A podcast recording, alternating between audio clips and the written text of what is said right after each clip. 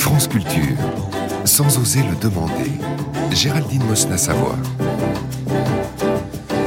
Depuis quelques années, je reçois régulièrement des messages d'un auditeur. Un en particulier qui aime à lister toutes mes fautes à l'oral.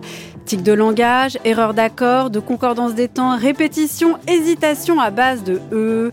Cet auditeur ne s'en tient pas là. Il exige même que je lui réponde en m'excusant de faire tant de fautes. Car voilà, et je dis voilà à dessein car il déteste ce mot, cet auditeur, je serai coupable à ses oreilles d'un crime contre la langue française. Alors pour ceux qui se font reprendre et corriger, qui se demandent comment bien parler et en viennent à avoir peur de prendre la parole, comble du langage, voici une heure sur le concept d'insécurité linguistique.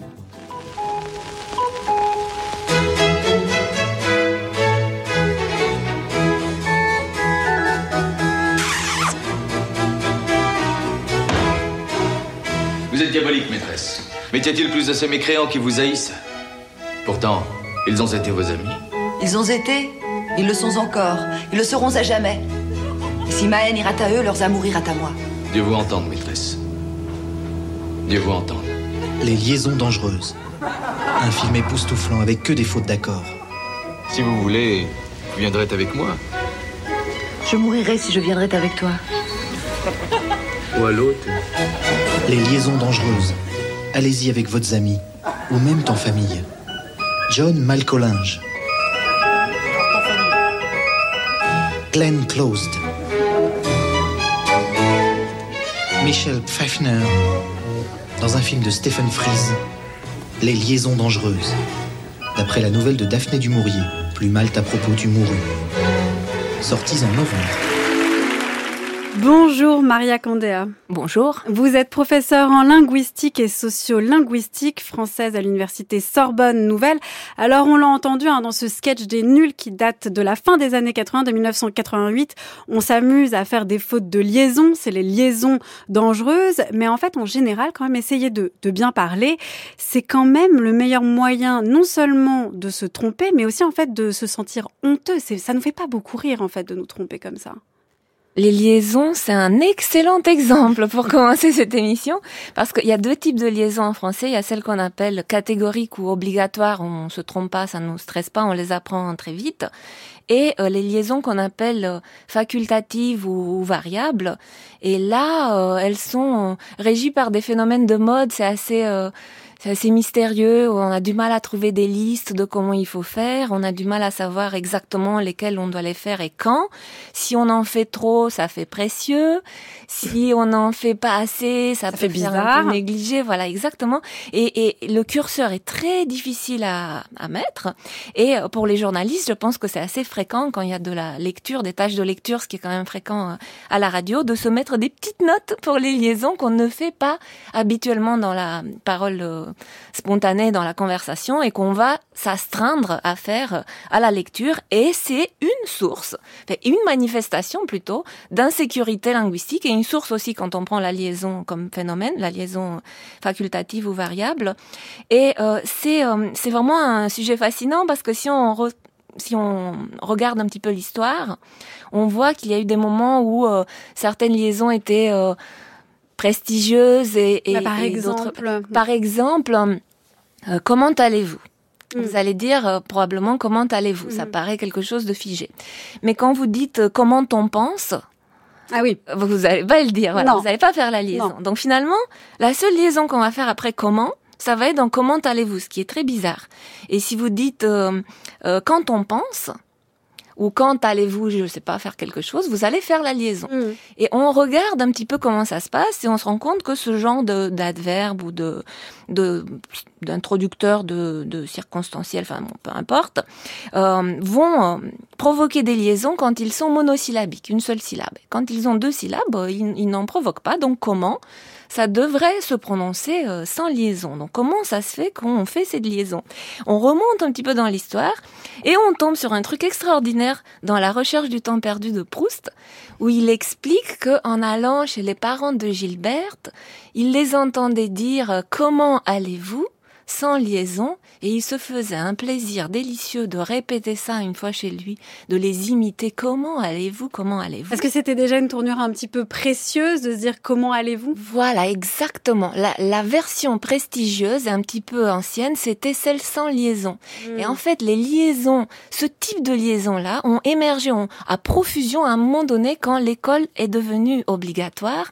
Donc, quand beaucoup de gens ont accédé à l'orthographe et ont commencé à exhiber leur nouveau savoir de l'orthographe et se sont mis à prononcer de façon très euh, scolaire des, lettres qui étaient muettes et donc pour montrer qu'ils savent comment les mots s'écrivent. C'était un savoir nouveau et ça paraissait scolaire, ça paraissait laborieux et pour des grands aristocrates, franchement, d'exhiber, ouais, ça va, je sais dire qu'il y a un, une consonne muette à la fin des mots et je vais l'exhiber pour que tout le monde voit mon petit savoir orthographique. Ça paraissait justement laborieux. Donc, à un moment donné, ce comment allez-vous, c'est figé. Maintenant, ça paraît euh, être la version qu'il faut dire, celle qui paraît euh, prestigieuse, alors qu'on ne fait pas du tout cette liaison avec après comment? Nulle part ailleurs dans Mmh, la langue. mmh. Donc Et ça semblerait dire- même bizarre maintenant de faire comme chez Proust. ça paraît bizarre, tout Comment- à fait. Je ne vous dirai jamais, Maria Candéa, comment allez-vous? Euh, Voilà, donc je, je, maintenant on pourra plus jamais se passer de cette liaison-là. Tout à fait, mais ce qui me paraît intéressant, enfin, on va pouvoir peut-être, elle, elle va peut-être ressortir de mode parce que les modes Oui, n'arrêtent pas de Mm, changer et de mm, tourner. mm. Mais ce qui me paraît intéressant, c'est euh, et c'est peut-être le message que je voudrais faire passer aujourd'hui, c'est à chaque fois qu'on est confronté à une règle qui paraît compliquée, qui nous par- qui paraît nous mettre en difficulté, c'est d'avoir le réflexe de demander pourquoi. D'où ça sort? D'où ça sort? Pourquoi c'est comme ça?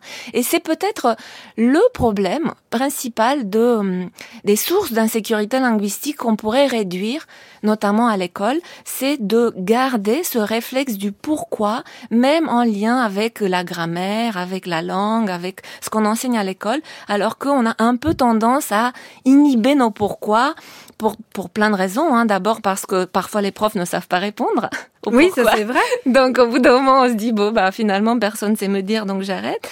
Et, et deuxièmement, parce qu'après on arrive, on parvient à se convaincre que c'est normal que la langue soit quelque chose de mystérieux et de difficile, de jamais maîtrisable. On se fait tout petit, on essaie d'apprendre par cœur, de se dire que de toute façon on n'y arrivera jamais et qu'il n'y a pas de pourquoi. Il y a que des comment. On a l'impression, voilà, exactement. On a l'impression qu'en fait, on se pose rarement la question quand on apprend le français de pourquoi ça marche comme ça. On se pose plutôt la question de est-ce que je parle bien? Est-ce que je ne me trompe pas? En fait, on a peur de la faute.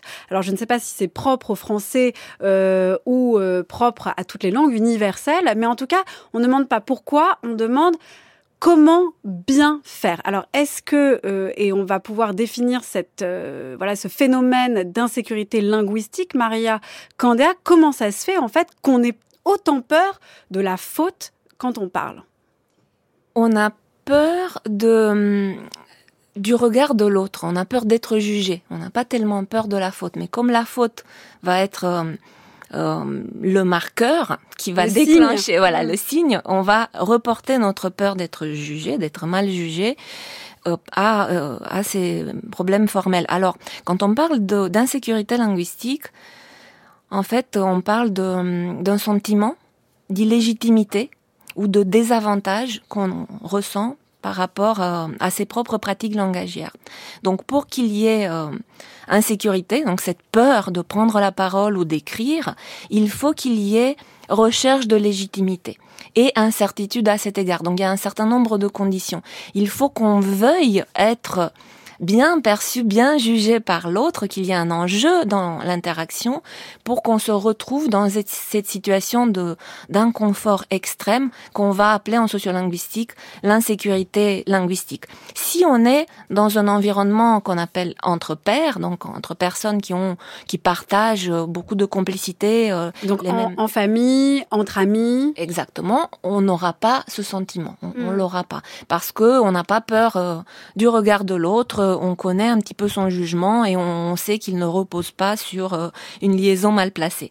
Et, et, euh, c'est quand on est, bah là l'exemple de la radio, c'est un excellent exemple parce que là c'est complètement en contexte, donc on s'exprime dans un micro, c'est diffusé à plein de gens qu'on ne connaît pas. Parfois vous vous avez des retours comme ceux que vous avez cités au début. Oui, je pense que la médiatrice Donc, voilà. de Radio France. euh, et peut-être une des personnes euh, en France qui a le plus de témoignages à faire de cet attachement des Français à la langue française et à au rejet de la faute euh, dans la langue française.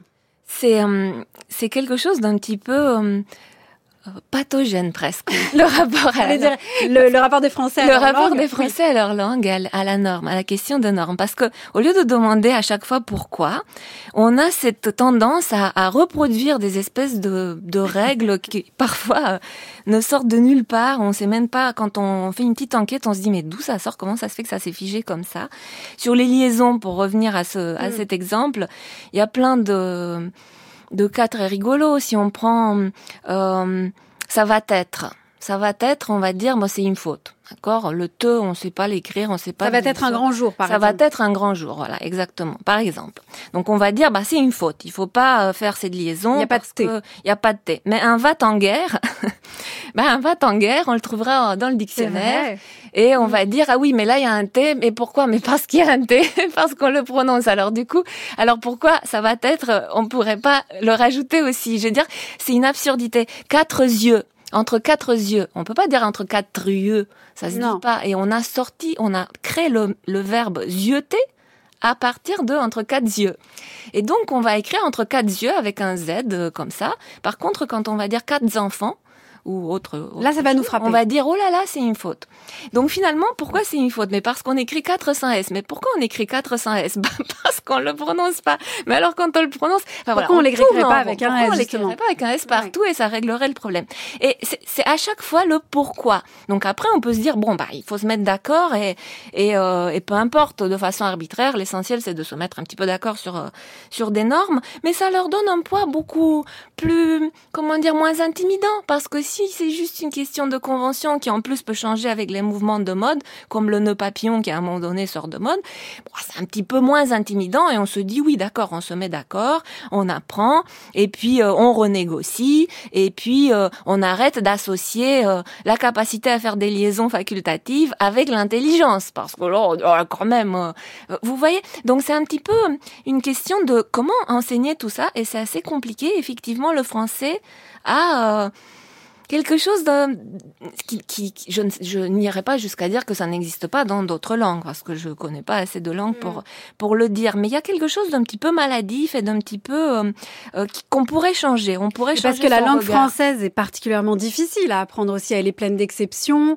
Euh, voilà, euh, l'orthographe, la grammaire n'ont pas été simplifiées. Ou... pourquoi elle serait plus difficile que d'autres langues? C'est extraordinaire quand même Bah voilà. c'est Alors, l'enseignement qui la rend qui la rend difficile, c'est Voilà. ça. Mais par exemple, tous les cas des euh, des accords, des auxiliaires avoir ou être, l'auxiliaire être s'accorde, l'auxiliaire avoir ne s'accorde pas, sauf si le COD précède l'auxiliaire. Euh, voilà, ça, ça fait partie aussi de spécificités de la langue française qui semble, ou qu'on nous la présente alors peut-être, comme étant plus difficile et qui fait que quand on a fait euh, des années à apprendre l'orthographe et la grammaire française, finalement, on se glorifie euh, de connaître ces exceptions-là. Donc, on est très attaché et on va défendre, on va être exacerbé sur la défense de la langue française, ce qui va en fait, à contrario, générer de l'insécurité linguistique pour d'autres, ou d'ailleurs pour soi-même, à son propre égard, parce que plus on met la barre haut, euh, plus euh, c'est difficile en fait d'être à la hauteur. voilà Surtout quand on parle tout le temps. Tout à fait. Alors, j'irais, je dirais même, on a l'impression de mettre la barre haut. Et c'est peut-être Ah. là aussi le problème. Pourquoi ça serait la barre haut? C'est, c'est, je pourrais dire de façon provocante, on a l'impression de mettre la barre n'importe où, de façon mm. complètement absurde. Et donc, on n'arrive pas à atteindre cette barre, mais pourquoi elle est là, cette barre? Et je reviens à mon pourquoi. Derrière chaque règle qu'on a du mal à apprendre dans sa propre langue, c'est extraordinaire. Après, je sais pas, 12 années de scolarité, on a du mal à maîtriser une règle il y a un problème. En tant que linguiste, on retourne un peu et on incite les gens à changer leur regard sur la langue et à mener ces petites enquêtes. L'accord du participe passé, c'est une règle qui est sortie un peu du néant. À un moment donné, elle s'est figée. C'est une règle purement liée à l'enseignement du français. On pourrait s'en passer parfaitement, mais parfaitement. On pourrait épargner. Par exemple, moi, si je dis je suis tombée, je pourrais très bien enlever le, le E Non, du pour- féminin. Non, parce que là, je suis. euh, Parce que là, ça euh, me qualifie. Je suis comprise ou etc. Justement avec être, Ça serait plus logique de garder l'accord et de l'enlever avec avoir. Ça mais complètement pour Mais avoir. complètement, voilà, Mm. exactement. Donc ça, ça, ça, ça pourrait s'enseigner en, en une heure et, et on arrêterait euh, de, de tourner en rond. Et il y a plein de règles comme ça qui génèrent une insécurité extrême précisément parce qu'elles sont enseignées comme des exceptions d'exceptions.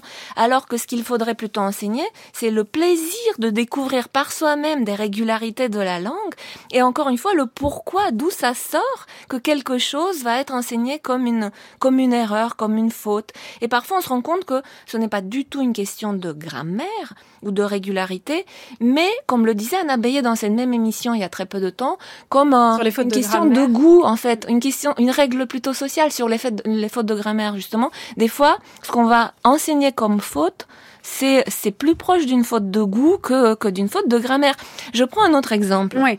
parce qu'on a Parce que des- quand vous dites une faute de goût, c'est presque comme si vous parlez d'un vêtement. C'est-à-dire qu'un jour, un jour, je vais dire, euh, je vais au coiffeur. Euh, c'est comme si j'avais décidé de porter un t-shirt noir et le lendemain, je dis, je vais chez le coiffeur. Bah, j'ai changé, j'ai mis un t-shirt rouge. C'est ça. C'est une sorte de boîte à outils ou de vêtements qu'on changerait chaque jour. C'est tellement beau cet exemple. Est-ce que je peux rebondir sur je vais au coiffeur? parce qu'il est excellent. Ce qu'on dit aux gens, je vais au coiffeur, c'est euh, c'est pas français ou c'est mal ou ça se dit pas, c'est populaire, peu importe. Mais en tout cas, c'est c'est mauvais de le dire. Et euh, il faut dire je vais chez le coiffeur. Pourquoi? Mais pourquoi? Alors quand on remonte un petit peu l'histoire, là aussi, on voit qu'au XVIIe siècle, on disait aller au roi, aller au pape, aller au ministre. Et chez, c'était le domicile. On va chez mamie, on va chez le voisin, chez la voisine. Et on allait chez le boucher ou chez le coiffeur, mais parce que sa boutique était chez lui, à son domicile, tout simplement. Donc ça devrait changer. Ça Et donc ça devrait changer parce qu'on n'allait pas chez le ministre précisément, on n'allait pas chez le roi dans sa chambre à son domicile, on allait, on allait le voir. Et donc D'ailleurs, on dirait plus fonction- maintenant euh, je vais au ministre, on dirait je vais au ministère ou je vais voir le ministre. Ça aussi, ça a changé. Tout à fait, parce qu'on a on a hum, réinterprété cette règle. Donc ce qui s'est passé, c'est qu'on a complètement euh, comment dire affaibli le sens Mm. de la préposition chez, mais en même temps on le garde quand même. Par ailleurs, quand on dit chez mamie, euh, on imagine quand même son domicile, mais on l'a affaibli parce qu'en disant chez le coiffeur, chez le boucher, etc. Euh, c'est plus leur domicile, donc ça veut dire que on a perdu le lien avec l'étymologie de ce mot qui était casa.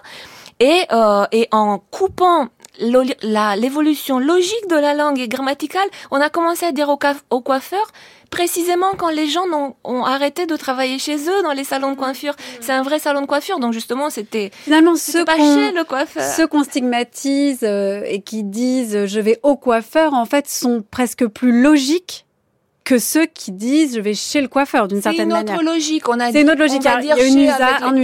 usage et une logique. euh, C'est vraiment deux logiques en concurrence. Ouais. Donc, au lieu de dire, bah voilà, vous avez deux logiques en concurrence, quand, quand on envisage le salon de coiffure comme une espèce de domicile, euh, enfin, voilà, on garde l'idée de, de cocon et chez le boucher, c'est quand même comme si c'était chez lui, etc.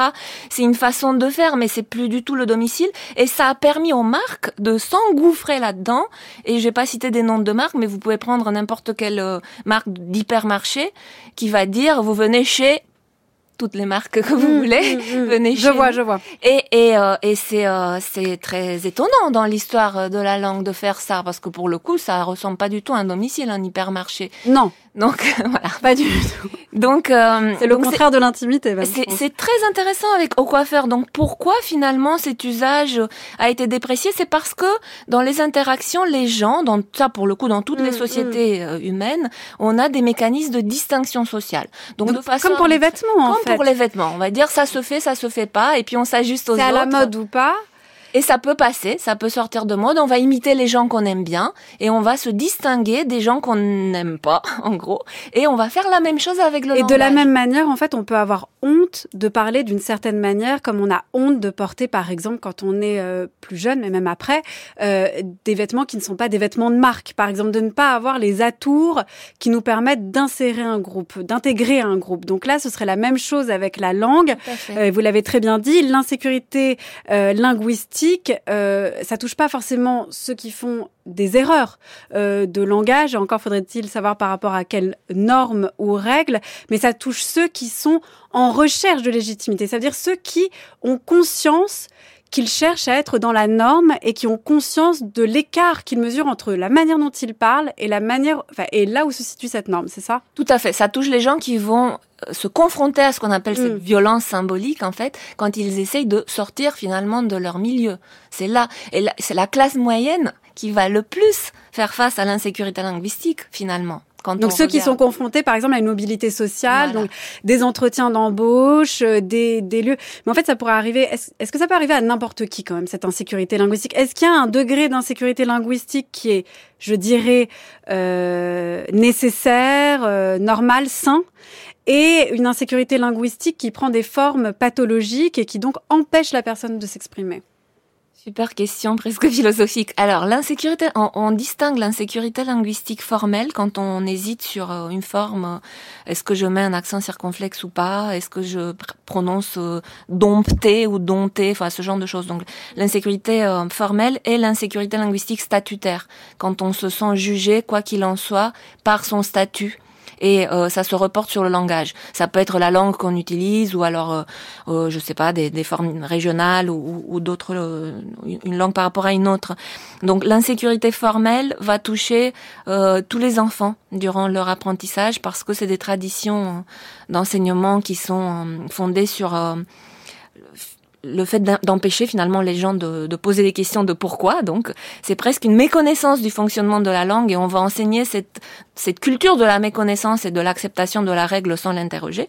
Donc, ça va toucher euh, inévitablement toutes les personnes qui apprennent le français. Mais après, euh, à l'âge adulte, je dirais pour simplifier, il y y a quand même des gens qui ont le privilège de ne jamais se sentir en insécurité linguistique et qui peuvent jongler avec euh, tous les, toutes les ressources finalement de la langue et même qui vont tirer profit symboliquement Mm. de d'utiliser des formes un peu stigmatisées parce que elles ont le sont capital symbolique. Mais oui, complètement. Ouais. Donc, par exemple, quelqu'un d'une classe sociale élevée qui pourrait très bien euh, euh, se permettre de parler euh, en argot ou avec euh, des un langage, euh, euh, je sais pas, qui serait plus jeune, je sais pas comment le comment le dire sans être ringarde, euh, avec du verlan, avec je sais pas, avec quelle tournure et qui serait en fait à l'aise pour mélanger autant des tournures très châtiées qu'un euh, langage beaucoup plus détendu, quoi. Tout à fait, ça, ça ne sera pas du tout euh, perçu de la même manière. hein. Quelqu'un qui a le capital symbolique et qui utilise euh, un mot euh, ou une tournure euh, stigmatisée va être perçu comme voilà, il est quand même cool, alors que quelqu'un qui n'a pas ce capital va être perçu comme le pauvre et il ne sait pas parler autrement, donc il fait ce qu'il peut. Et c'est pareil avec les vêtements. Un jean troué de quelqu'un qui est très riche va être un, un choix stylistique, alors qu'un jean troué de quelqu'un qui est pauvre va être le pauvre, il n'a pas pu se payer un jean. Oui, mais de la même manière que euh, dans la mode, il y a certaines règles, euh, il y en a aussi euh, pour la langue française. Par exemple, je ne peux pas me balader tout nu dans la rue. Est-ce qu'il y a des règles dans la langue française euh, qui certes génèrent de l'insécurité linguistique, mais qui en fait sont, nécessitent d'être apprises à tout prix pour être compris euh, et pour qu'on parle un langage commun Euh, pour le coup, je- on sort, je pense qu'il me semble qu'on sort du périmètre de l'insécurité linguistique parce que euh, on a d'autres types d'insécurité. On peut apprendre à gérer une situation. Enfin, le, le, le besoin de se rendre intelligible n'a plus rien à voir avec euh, avec ce qu'on appelle l'insécurité linguistique. L'insécurité, c'est vraiment quand on a peur de, du regard jugeant de l'autre, et cette peur, on ne l'a pas par rapport à d'autres gens avec qui on a l'habitude d'interagir. Et donc, là, ce que vous, ce que vous dites, je dirais, oui, quand on apprend le français, quand on est vraiment grand, grand débutant, il faut bien comprendre certaines règles et les apprendre, sinon on n'est absolument pas intelligible. Mais on n'est pas du tout en train de parler de cet aspect-là, il me semble, aujourd'hui. Alors on va écouter tout de suite Maria Canda un texte d'Annie Ernaux qui dit extrêmement bien cette insécurité linguistique sans même nommer ce concept-là.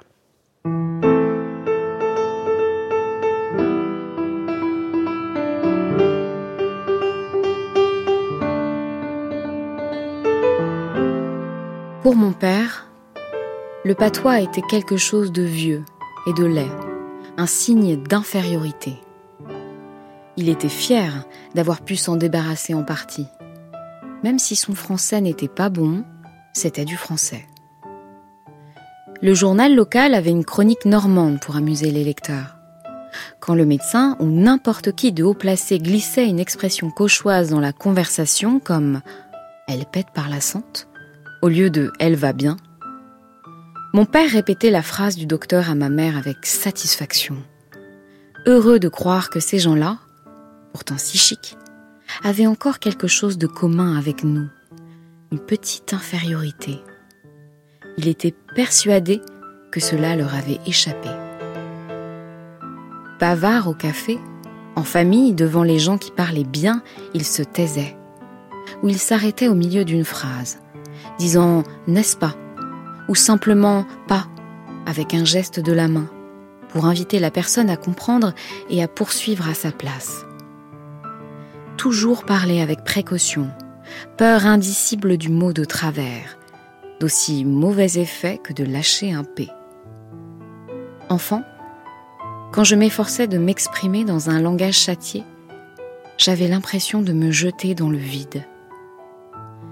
Une de mes frayeurs imaginaires, avoir un père instituteur qui m'aurait obligé à bien parler sans arrêt, en détachant les mots. On parlait avec toute la bouche.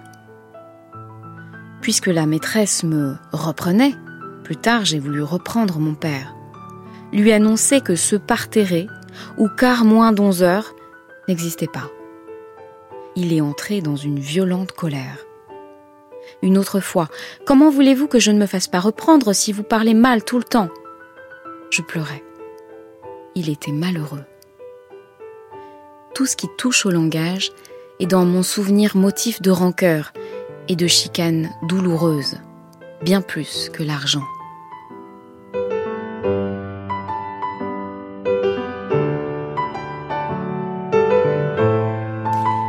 Un extrait de La place d'Annie Ernaux, un texte qui est paru en 1983 et qui dit très bien en fait cette situation d'insécurité linguistique, Marion Candéa, puisque on y entend son père qui en fait soit est dans un effet de hypercorrection, c'est-à-dire que quand il entend les autres parler avec des expressions cauchoises, donc ça tient au, palais, au parler normand de Co, les reprend et s'en satisfait, ou à l'inverse, quand il se sent mal à l'aise, bah, va se taire et sa fille, la narratrice, qui elle le reprend et a cette phrase très belle, tout ce qui touche au langage est dans mon souvenir motif de rancœur et de chicane douloureuse, bien plus que l'argent.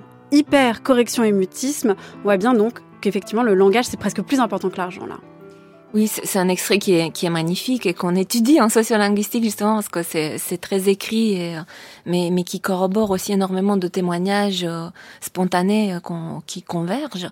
Et c'est les deux principales manifestations de l'insécurité linguistique, c'est euh, justement l'hypercorrection, donc un type d'erreur particulier qu'on va faire croyant bien faire. Donc on, mm-hmm. on, essaye de bien faire, on est tellement stressé et on essaye de mettre les formes. On met des accents circonflexes là où il faut pas, sur vous dites par exemple. Donc c'est autant à l'écrit qu'à l'oral. Ça, hein. peut être à l'écrit comme mm. à l'oral, exactement. Donc les, les liaisons hein, dont on a parlé. Liaisons dangereuses. Ce, genre-là.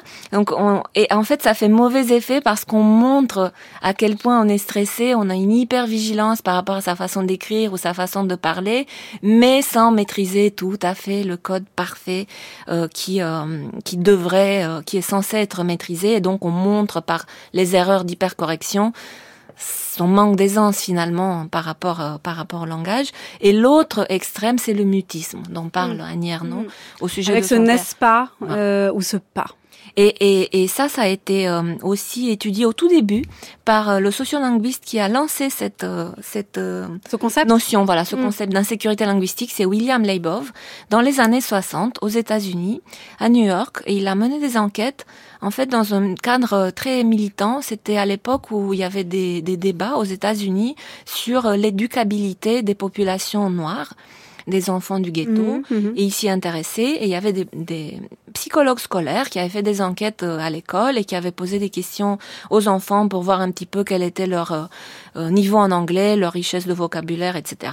et qui avaient conclu à des niveaux absolument épouvantable, enfin effrayant, inquiétant, et qui euh, bon, essaie de, de euh, défendre euh, des curricula euh, pas ambitieux pour pour les Noirs parce qu'ils se disaient bon quand même on pourra pas tellement les amener très très loin, donc il faudrait adapter un peu les programmes, etc.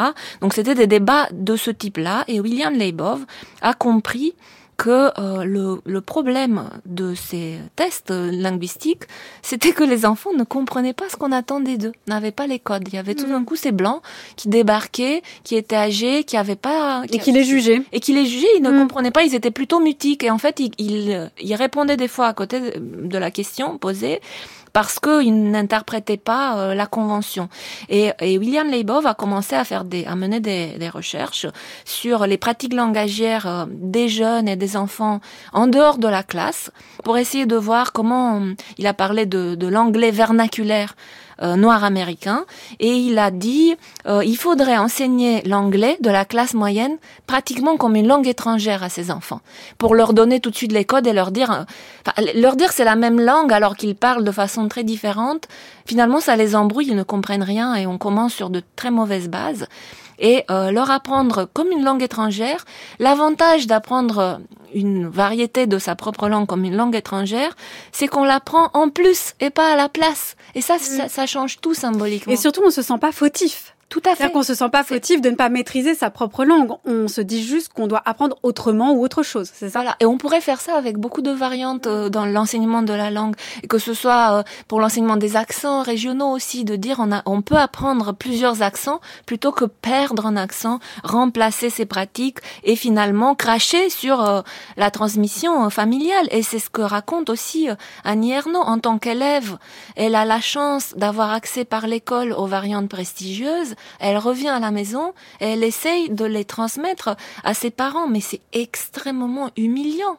Mhm. Donc ça la plonge dans, des, circonstances qui sont euh, ingérables pour un enfant. Alors que si on lui enseignait comme bah, comme l'anglais par exemple, bon sans aller jusque tout à fait ou l'espagnol ou peu importe, mais une langue étrangère, mais clairement lui dire que dans une langue, on a des régions entières qu'on qu'on pourra pas maîtriser parce qu'on ne peut jamais maîtriser entièrement une langue, il y a des jargons professionnels qu'on apprend en, fonction de sa trajectoire. Il y a des nouveautés, il y a des néologismes qui ah. arrivent et qu'on et que donc elle aurait pu venir avec ses euh, ses trouvailles euh, comme mm. comme je sais pas ce qu'elle a appris sur les volcans et ça serait moins humiliant parce que ça serait pas à la place mais à côté. C'est exactement ce que révèle bien ce terme de corriger ou de reprendre. C'est terrible ces termes de corriger et de reprendre, parce que la correction, il y a quelque chose de comme si on marchait pas droit. Donc en fait, on va redresser, on va rectifier. Et puis sur le terme de reprendre, quand on dit je, on me reprend, on me refait, c'est comme si effectivement il y avait une base qui n'était pas acquise, comme si en fait on devait même me recréer presque d'une certaine manière. T'as été mal fait, bah je vais te, je vais te reprendre en fait. Voilà, c'est un peu le problème qui, euh, ce qui génère l'insécurité, c'est pas la complexité des règles. Parfois, c'est la façon de les présenter, mmh. le fait de dire que quelque chose n'est pas du français ah bah évidemment c'est extrêmement vexant. Donc on se dit oui bah j'aimerais bien parler français. Alors que c'est pas français c'était juste au coiffeur. En quoi ça serait pas français? Donc ou, ou, ne pas dire le nœud de négation ce que je viens de faire puisque c'est c'est la variante euh, standard euh, à l'oral. Et c'est culpabilisant de dire c'est un, un mauvais parler c'est se placer sur le côté de la morale vous faites pas d'efforts. Ou alors dire, dire que c'est moche au lieu de dire qu'il s'agit de ressources comme les vêtements encore une fois ça marche très bien et qui vont euh, être adapté selon, euh, selon les contextes, en fait. Mais alors pourquoi on parle de, normes de la, de la langue, Maria Candé? Est-ce qu'il faut pas mieux parler de règles avec les cas? Parce que les règles, on peut jouer avec elles. On peut s'en écarter, on peut les transgresser. La norme, elle a une dimension prescriptive et le terme, l'adjectif normal le dit bien. Quelqu'un qui est normal, c'est quelqu'un qu'on trouve normal en fait, qu'on va accepter. Quelqu'un qui est anormal, c'est quelqu'un dont on va se méfier, on va toujours avoir une dimension un peu de distanciation avec l'anormalité. Alors pourquoi on parle de normes de la, de la langue? Alors, euh, normes, Là, vous dites pourquoi on parle de normes, mais on n'entend pas le pluriel ou le singulier. En sociolinguistique, on parle beaucoup de normes. On parle beaucoup de normes au pluriel, euh, précisément pour expliquer qu'il y a des normes en concurrence mm. et que selon les situations euh, et le type d'interaction auquel on doit, euh, enfin qu'on doit maîtriser, on va parfois obéir à des normes différentes. Et là encore, la similitude avec les, les vêtements, ça marche. Donc parler plutôt de normes en concurrence au pluriel plutôt que de la norme mais euh, on ne peut pas euh, passer sous silence le fait que les normes sont hiérarchisées, comme la société. La mmh, société est mmh. aussi hiérarchisée. Et donc, c'est difficile de ne pas euh, expliquer aux enfants qu'il y a cette hiérarchie sociale. De toute façon, ils vont la découvrir. Donc, ça serait démagogique aussi de ne pas leur dire que selon les, les interactions dans lesquelles ils vont se trouver, les contextes dans lesquels ils vont se trouver, ils vont effectivement être jugés et devoir maîtriser des différents types de normes. Mais quand vous dites la norme, même au sens, euh, au sens basique, il y a une ambiguïté parce que normal, ça a aussi une, un sens euh, statistique. Donc mm. quelque chose qui est normal, c'est quelque chose qui est euh, le plus le plus, répandu. Voilà, le plus répandu. C'est la, la, moyenne. En et c'est la même chose en langue, en linguistique. Vous avez, on parle de norme objective. Mm. La norme objective, c'est la version, la variante quand il y a des variantes en concurrence entre deux mots ou deux graphies ou des choses comme ça. La variante la plus euh, fréquente. Mm. Et ça, c'est la norme objective. Donc, par exemple, la disparition du nœud euh, dans une négation, ça va devenir la norme à l'usage, en fait. Tout à fait. C'est devenu une norme à l'oral en français actuellement, et euh, et et ça va pas être la norme prescriptive, c'est-à-dire qu'on qu'on va pas l'enseigner comme ça. Et on pourrait on pourrait expliquer mieux. Mais on va nous euh, voilà, on parle et donc en fait on va l'intégrer en fait à force de l'entendre et à force de parler, c'est ça? Voilà, exactement. L'insécurité linguistique vient de, de ce sentiment de malaise profond quand on se rend compte qu'on ne pratique pas la norme à laquelle on accorde du prestige. Donc quelque part, hmm. on va dire ah non, il faut dire ne partout, il faut toujours dire ne pas, et on se rend compte que c'est pas ce qu'on fait.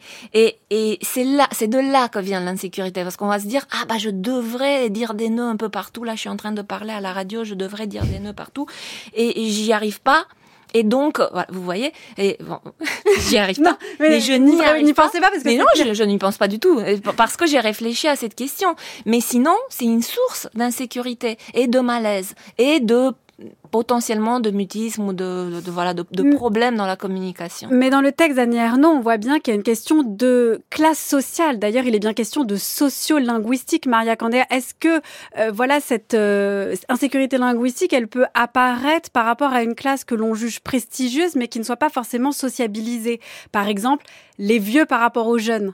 Euh, un, vieux qui, qui essaierait de parler comme un jeune et qui du coup raconte n'importe quoi, ce qui arrive souvent, ce qui est plutôt comique dans ce genre de cas, mais en fait qui peut avoir, qui peut générer un vrai sentiment d'insécurité et d'humiliation. Ou par exemple, quelqu'un qui tout à coup arrive dans une mondanité ou dans un métier dont il ne maîtrise pas du tout les codes ou, ou même une région dont il ne maîtrise pas les tournures. Oui, tout à fait. L'insécurité linguistique, pour le coup, euh, oui, ça peut couvrir ce genre de situation. C'est pas que oui, tout à classe fait. sociale. Mais non, c'est pas que c'est pas que les classes sociales. Alors ça peut être aussi régional. Euh, si on élargit maintenant à la francophonie, c'est c'est crucial. Enfin, vraiment, euh, au Québec, euh, il est tout le temps question de normes qui viennent de la France, qui est maintenant très très loin géographiquement, etc.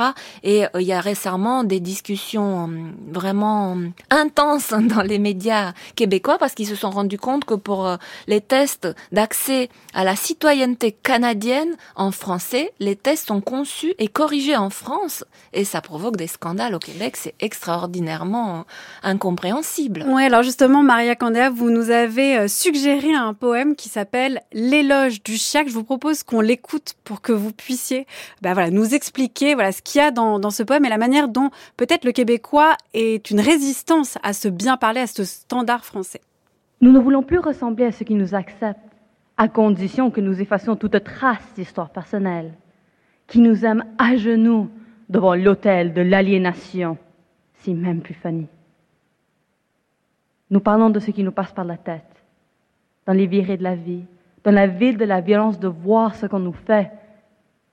Nous parlons comme des anges en transit, des rockeurs lumineux devant ceux qui rêvent de bien parler, pour faire taire les autres dans notre pays de mu. Vous riez pas. Nous repasserons autrement avec la bouche pleine de surprises et d'éclats de rire.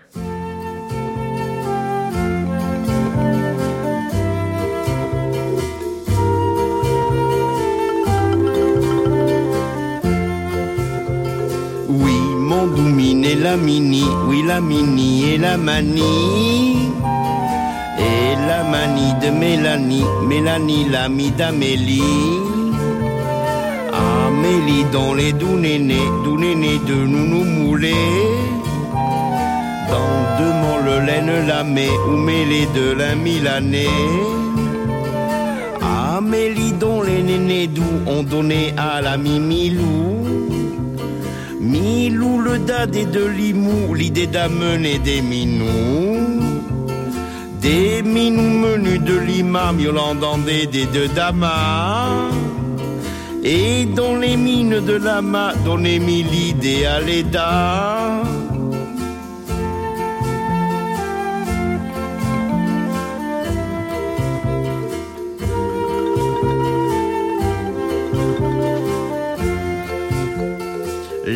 Dadons, les didans de lait, la mine et les mâles mollets d'un malade mendiant malé, dînant d'amis, bami donné. Mais même ami donné l'amib, même l'amib malhabile. En miel dans la bile humide, l'amib ami mine le bide.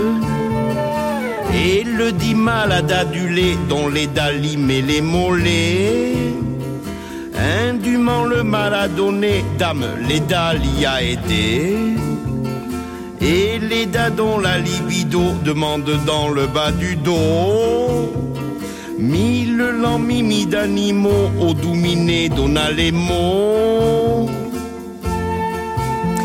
Vous avez parlé du québécois Maria Connard, enfin du français euh, au Québec. Est-ce que avec ce poème que vous nous avez conseillé, hein, qui s'appelle l'éloge du chiac, c'est quoi le chiac d'ailleurs?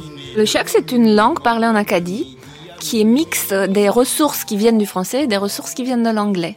Donc c'est un poème de Gérard Leblanc et on entend effectivement une manière de dire on va parler comme on veut euh, et peu importe en fait des instances de, de régulation, mais se pose quand même la question de qu'est-ce qu'on régule en fait quand on régule une langue et avec quelles règles ou avec quels critères de légitimité En fait, ça vient d'où en fait le standard euh, du français qu'on parle et donc cette idée qu'il y aurait un bien parlé et un mauvais parler, un mal parlé? En sociolinguistique, on parle d'idéologie du standard. Donc, euh, ne, serait-ce que l'idée de poser... C'est clair, au moins, c'est l'idéologie. Au moins, le c'est Ça, ça, veut, ça veut dire qu'on n'est pas obligé de concevoir une langue avec un standard unique. On pourrait avoir des normes en concurrence à adapter euh, régionalement et on pourrait avoir une conception beaucoup plus fluide euh, de, du langage en fait et du fonctionnement du langage.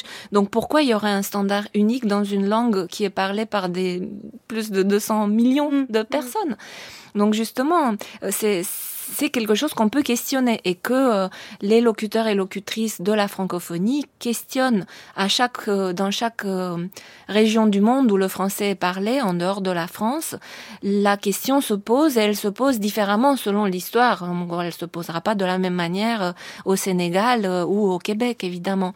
Et au Québec, il y a une longue tradition de, questionnement du, français de France et, et, c'est extrêmement complexe de, de savoir de, construire justement une norme euh, ancrée euh, au Québec. Et il y a beaucoup de sociolinguistes, je pense euh, à Wim Remizen par exemple, ou à Annette Boudreau, qui travaille sur le français en Acadie, ou au Québec pour, pour Wim Remizen, et qui publie beaucoup, il y a beaucoup de recherches sur comment enseigner le français pour que ce soit épanouissant pour, pour les élèves et pas traumatisant, et comment construire des normes pour adapter au français euh, au Québec. Il y a un office de la langue française au Québec, par exemple et euh, qui, euh, qui propose, qui fait des recommandations en matière de langue.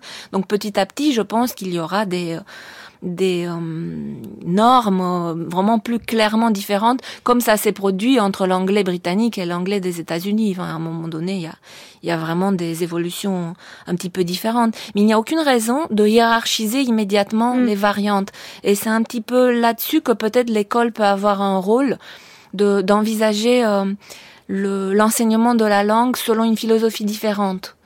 Mhm. tout en continuant évidemment à enrichir le vocabulaire des enfants et, les inciter à plus de créativité, mais sans enseigner cette euh, ce poison finalement mhm. du standard unique euh, des incarnés. mais alors comment on s'élabore véritablement les, les normes Maria Candea et comment en fait on peut les élaborer de manière à ce qu'elles ne génèrent plus d'insécurité linguistique ou du moins euh, des insécurités linguistiques. On en a, vous l'avez dit, ça fait partie aussi de l'apprentissage, mais on pourrait dire des, insécurités linguistiques qui soient plus pathologiques en fait, qui empêchent de parler ou qui qui poussent à, à, mal euh, parler d'une certaine manière. Comment on peut élaborer les normes? Est-ce qu'on part des normes euh, qui sont la moyenne en fonction des usages ou au contraire est-ce qu'il faut faire confiance? Et là, je vous lance à dessein sur un sujet qui doit vous tenir à cœur à des instances supérieures telles l'Académie française, le dictionnaire par exemple voilà, comment on peut faire alors, euh, l'Académie française, pendant des siècles, a, a, mené les réformes de l'orthographe. Bon, là, ça fait un siècle qu'elle n'a plus les moyens de le faire. Donc, on, on... Comment ça, elle n'a plus les moyens? C'est-à-dire qu'elle n'a pas assez de personnes Elle, elle n'a pas assez en phase? Elle ne recrute pas des gens formés en linguistique d'aucune manière. Donc, ah oui. elle n'a plus la,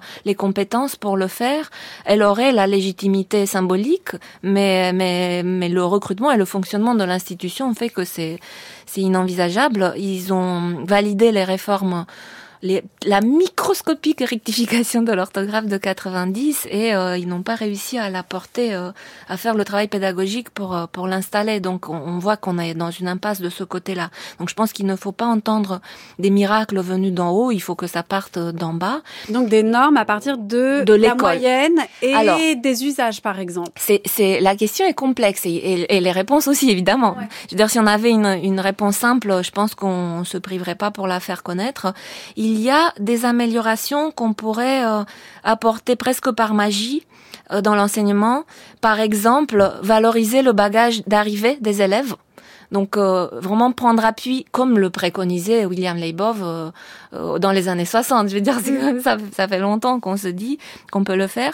Donc plutôt que délégitimer des pratiques quand les enfants arrivent à l'école, plutôt enseigner des pratiques nouvelles, pas sans délégitimer euh, celles des enfants, et partir de ce qu'ils savent pour les amener à observer les régularités et commencer par les régularités plutôt que par les exceptions qui, qui sont qui sont vraiment très euh, euh, exceptionnel. Enfin, non seulement, mais Mineur. Qui, mettent complètement mal à l'aise et, ouais. et, et, qui génèrent la peur, quoi. Finalement, la peur de la faute. Mais là, vous Au parlez lieu de, de, générer la joie de oui, la découverte des règles, d'apprendre. Voilà. Tout à fait. Mais Donc vous ça, parlez d'enfants. Euh, magique. Mais vous parlez d'enfants, Maria Candela, pardon, je vous interromps, mais d'enfants qui sont dans l'apprentissage, euh, par exemple à la maternelle, quand ils découvrent, on leur dit, euh, par exemple, on peut les reprendre. Euh, oui, bien sûr. Je, je, je m'ai fait mal, non je, je, me suis fait mal, mais comment en fait on peut leur apprendre ça sans être quelque chose de contraignant, en n'étant pas dans une approche contraignante et de ouais. délégitimation de ce qu'il disait jusque-là. Mais là, c'est deux choses différentes. L'acquisition du langage des enfants, c'est encore autre chose. En général, euh, on ne leur dit pas qu'ils font des fautes, on les reprend tout simplement, mais sans leur dire euh, on conjugue avec être. Enfin, évidemment, on les reprend et, et, et les enfants imitent. Donc, on le sait, ça, c'est un moteur qui marche très bien. Et d'ailleurs, ils arrivent à l'école en parlant très bien, en connaissant énormément de règles de grammaire de manière implicite. Donc ça, je pense que tout va bien de ce côté-là. Les problèmes liés à l'insécurité linguistique arrive vers 12 ans. Donc pas avant, précisément au moment où l'acquisition est assez mûre, est assez installée et euh, il commence à se rendre compte qu'il y a du jugement social et que au-delà des, règles de grammaire toutes bêtes qu'on qu'on apprend quand on est enfant, il y a quelque chose de d'opaque en fait justement. Des, des, choses que même les profs n'arrivent pas à expliquer il y a quelque chose d'écrasant. Et là je pense qu'on peut qu'on peut travailler euh, un peu autrement. Et après c'est c'est complexe. Après, après, ça devient plus compliqué. Quelles normes enseigner? Je pense qu'il faut enseigner une pluralité de normes, leur donner les moyens et les amener à prendre conscience du fait que tout le monde adapte ses ressources langagières selon les situations. Et euh, plutôt que de les amener à travailler à prendre comme modèle de bon, bonne langue, bon français, uniquement des corpus littéraires, il faudrait euh, les amener à observer la langue dans tous ses usages, euh, regarder euh, avec eux comment ça se passe dans les SMS, regarder comment les SMS vont être représentés par la littérature, pourquoi pas, mmh. travailler sur l'oral, regarder une petite, un petit extrait de conversation amicale, c'est très facile à mettre en place, et comparer ça avec une mise en scène d'une conversation amicale dans un film ou dans un roman, donc l'oral représenté à l'écrit, on peut s'y prendre de cette manière pour leur montrer la pluralité justement des ressources qu'on a dans une langue plutôt que de leur enseigner un standard qui serait euh, le seul à être euh, prestigieux et désirable, et tout le reste, ça serait hiérarchiquement euh, subordonné, euh, inférieur, etc. Donc, ne serait-ce qu'en élargissant le corpus scolaire, on pourrait déjà un petit peu, à la fois donner de la richesse lexicale, parce que c'est euh, et de la richesse euh, syntaxique et tous les niveaux de la langue, parce que c'est le rôle de l'école, mais sans ce côté euh, insécurisant immédiatement, quoi. Voici un exemple, Maria Madame, il dit que j'ai... Madame, il dit que je n'impatiente pas, mais on parle bien à son aide, le bonhomme. J'ai de la peine à croire qu'il vous en coûte tant d'attendre, monsieur. C'est par galanterie que vous faites l'impatient. À peine êtes-vous arrivé. Votre amour ne saurait être bien fort. Ce n'est tout au plus qu'un amour naissant. Vous vous trompez, prodige de nos jours. Un amour de votre façon ne reste pas longtemps au berceau. Votre premier coup d'œil a fait naître le mien, le second lui a donné des forces et le troisième l'a rendu grand garçon. Tâchons de l'établir au plus vite et soin de lui puisque vous êtes sa mère. Attends, attends, attends. Déjà, on voit que tu as appris ton texte, ça c'est bien, hein, d'accord? Mais ce serait bien que tu articules un peu plus, tu vois? Tu vas trop vite. Prends bien ton temps, d'accord? Bon. Voilà, déjà, hein, une chose après l'autre. Reprends. Vous vous trompez, prodige de nos jours. Vous vous trompez, prodige de nos jours. Là, c'est pas ce que j'ai dit. Écoute bien, écoute bien. Vous vous trompez, prodige de nos jours. Est-ce qu'il y a de la ponctuation dans le texte? Ouais. Qu'est-ce qu'il y a comme ponctuation? Virgule Oui, très bien, il y a une virgule. Alors, qu'est-ce qu'on fait en français quand il y a une virgule? On s'arrête. On fait une pause. Voilà, une pause. Vas-y, reprends. Vous vous trompez, Vous vous trompez, prodige de nos jours. Un amour de votre façon ne reste pas longtemps au berceau. Votre premier coup d'œil a fait naître le mien, le second lui a donné des forces, et le troisième l'a rendu grand garçon. Voilà l'exemple de l'école avec cet extrait de L'Esquive, le film d'Abdelatif Keshish qui est sorti en 2003. On parle beaucoup de la langue de Molière hein, qu'on apprend à l'école et qui serait vraiment le modèle à reproduire partout. Là, c'est la langue de Marivaux puisque cette classe apprend la pièce, le joue le jeu pardon de l'amour et du hasard et on entend bien en fait comment l'école peut être à la fois un lieu d'émancipation, d'apprentissage d'une langue qu'on ne parle pas forcément ou dont on ne maîtrise pas forcément la grammaire, en tout cas pas explicitement, et en même temps un lieu aussi de reproduction ou de génération d'une insécurité linguistique. Oui, c'est un extrait qui est très intéressant parce que comment dire, il y, a beaucoup de choses euh, qui sont là, qui sont justes, et en même temps, c'est un peu caricatural parce que dans les films, euh, il faut aller vite, on n'a pas le temps de. de, de et encore, c'est un film d'Abelatif voilà. donc mais, un peu plus long que d'autres. Tout à fait, mais mais euh, dans la réalité des euh, des classes, la progression se fait très lentement mm. et ça prend énormément de temps. Et finalement, je pense que c'est très très rare que des professeurs de français se retrouvent avec un élève qui commence à réciter un texte de ce type dans une séquence de théâtre euh, avec autant d'écart parce que parce que justement à partir de l'âge de 12 ans, les élèves qui vont aller vers euh, vers euh, des ateliers théâtre et rapprocher leur pratique de prononciation de celle des professeurs qui sont leurs modèles pour sortir un peu de leur milieu social, vont, vont y aller progressivement. Et donc, quand ils se retrouvent dans une séquence de théâtre, ils sont un peu plus avancés que ce garçon qui, à mon avis, a beaucoup travaillé pour, euh, pour produire une prononciation presque de caricature pour qu'on voit bien l'écart. Avec la norme. Avec la norme et, la sa prof. Que ça, voilà. Exactement. Donc, c'est un peu un effet de loupe qui, euh, qui permet d'aller un peu en, en accéléré, enfin dans une, de concentrer mm. dans une scène de film quelque chose qui se passe, un ajustement qui se fait euh, sur le temps long. Mais effectivement, le, les profs euh, sont, sont les modèles dans, dans les classes qui accueillent un public socialement défavorisé. Et euh, c'est comme ça que ça se produit, c'est-à-dire que, que les élèves qui vont essayer de sortir de leur classe sociale vont rapprocher leur prononciation, leur vocabulaire, leur tournure linguistique de celle de leurs professeurs.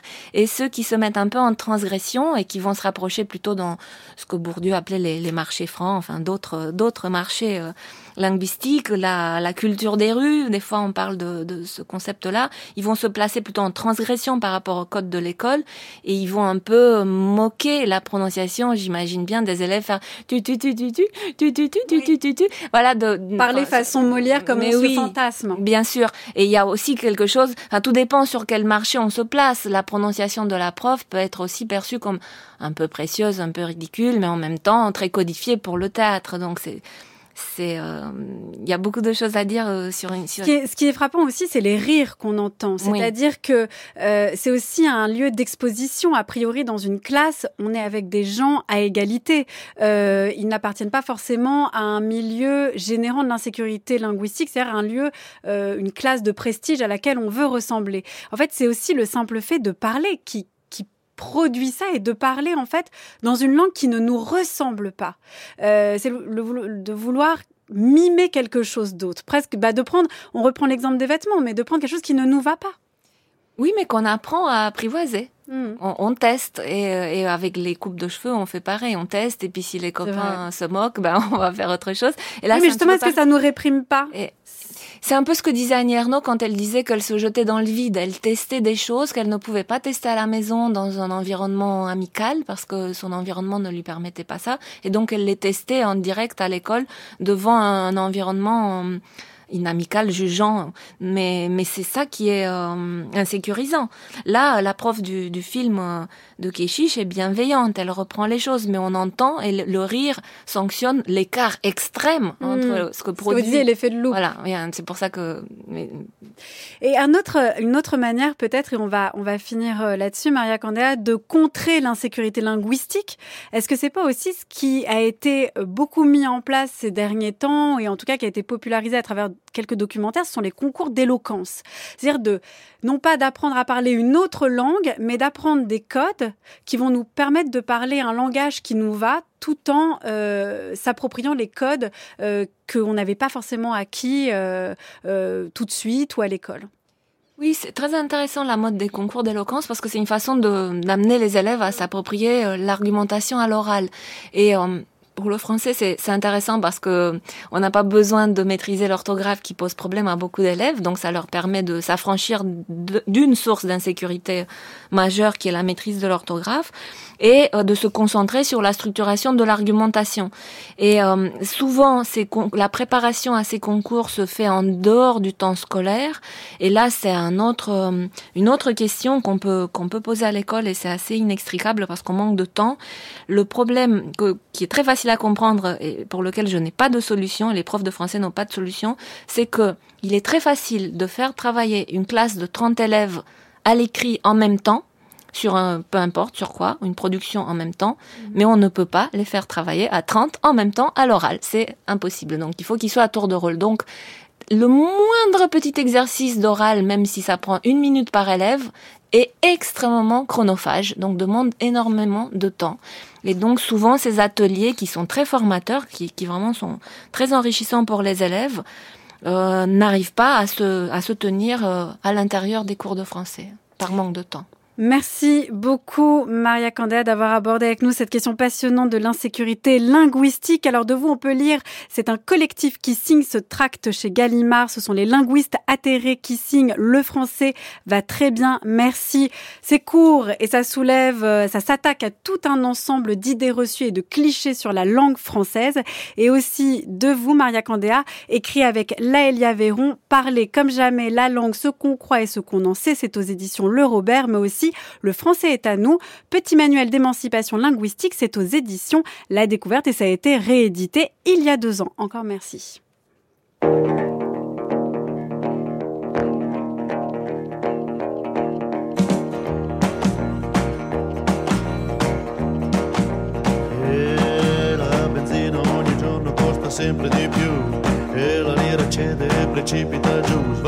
La valutation. Cambiano i governi, niente cambia lassù. C'è un buco nello stato dove i soldi vanno giù. Svalutation, valutation.